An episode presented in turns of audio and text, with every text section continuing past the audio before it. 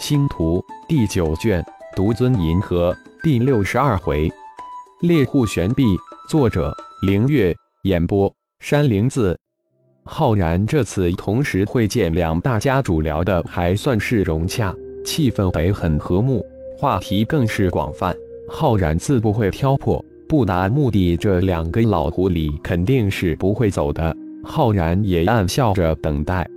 聊完之后，浩然请两大家主吃了一顿饭，然后浩然一人赠送了几颗洗髓丹以及一百灵石。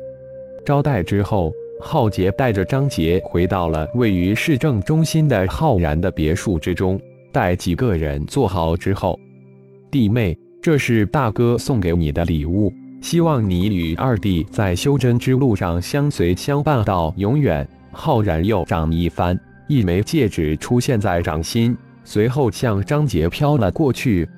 储物戒指里有一整套适合你修炼的功法。三十枚各种丹药，五千灵石，五枚飞剑，一个战宠蛋，还有一些炼丹、炼器材料。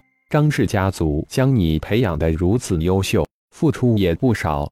里面还有十颗化阴丹，算是你对家族的回报吧。另当张家主返回时，我会为你爸妈准备一份礼物，也算是浩杰孝敬他们两位老人的。浩然见张杰一脸惊喜的接过戒指，又接着将戒指中的东西一一简单的说了一遍。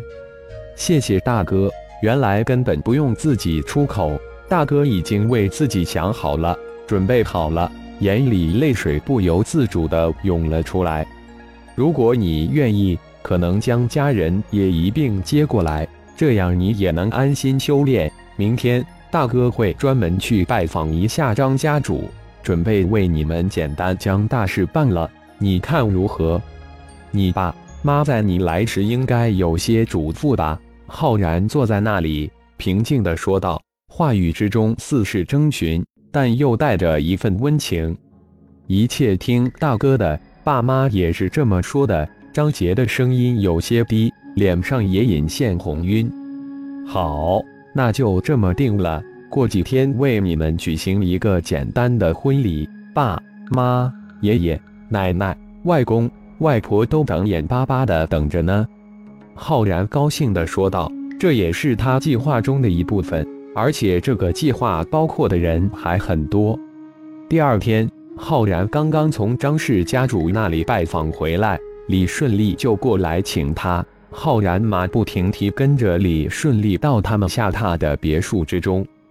长老恕正基不恭了，这么急着将你请过来，也感谢长老给正基这个面子。李正基一上来就告罪，让浩然对他大是好感，不交情，不隐藏自己的意图，很直接。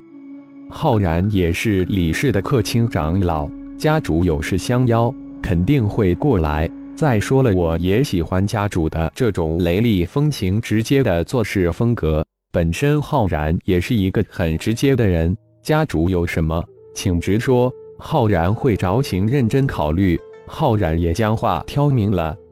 好，长老不仅真是爽快之人，而且身为第一人还如此重情重义，正姬万分的佩服。正姬也不交情，有话有直说了。李正基心里一动，事情已成三分了，下面就看自己把握了。顺利也做吧，你这么站着，让我这个老朋友老大不自在。浩然看了看站在一边的李顺利，顺利长老让你做就做吧。通过小虫大军的攻击目标，长老是想星光光甲今后在猎户悬臂发展吧。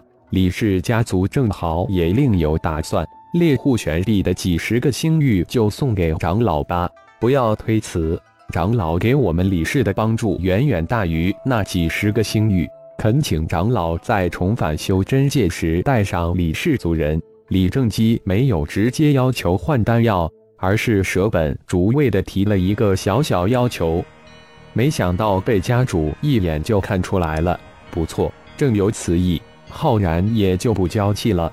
家主对星光光甲如此给力，重返修真界一定会邀请李氏高手。这里有五十颗化阴丹，算是浩然对家主大气的回赠。家主回去就可能安排了，金丹期顶峰为底线。浩然当然明白李正基所图，到时星光宗进军修真界可能会借助青莲剑宗，也算是提前投资吧。我代李氏一族谢谢长老的厚意，谢谢。李正基真正的感动了，又有五十名必死关的长老可能突破到元婴期了，顺利。这一颗化婴丹你就留着，最好不用它突破。这枚储物戒指虽然不到十个立方，但却方便，送给你了。将五十枚化婴丹递给李正基后，浩然又递了一枚化婴丹及小空间戒指给李顺利。长老所赠太多了，这顺利就收下了。长老以后如有所遣，顺利万死不辞。李顺利没想到浩然还有巨赠，不仅是化婴丹。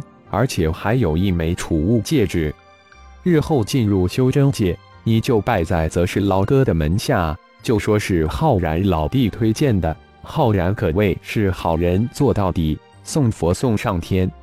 谢长老，李顺利更是大喜，这一句话比送他化婴丹、储物戒指更给力，而且给的是巨力。家主顺利，我二弟几天后大喜，也不准备大办。没几个客人，留下来热闹一下吧。浩然在告辞时顺口说道：“当然，那里我们的荣幸。”浩然随即回到了自家。苏拉、浩杰、张杰正在那儿等着他呢。阿然，张家主同意了吗？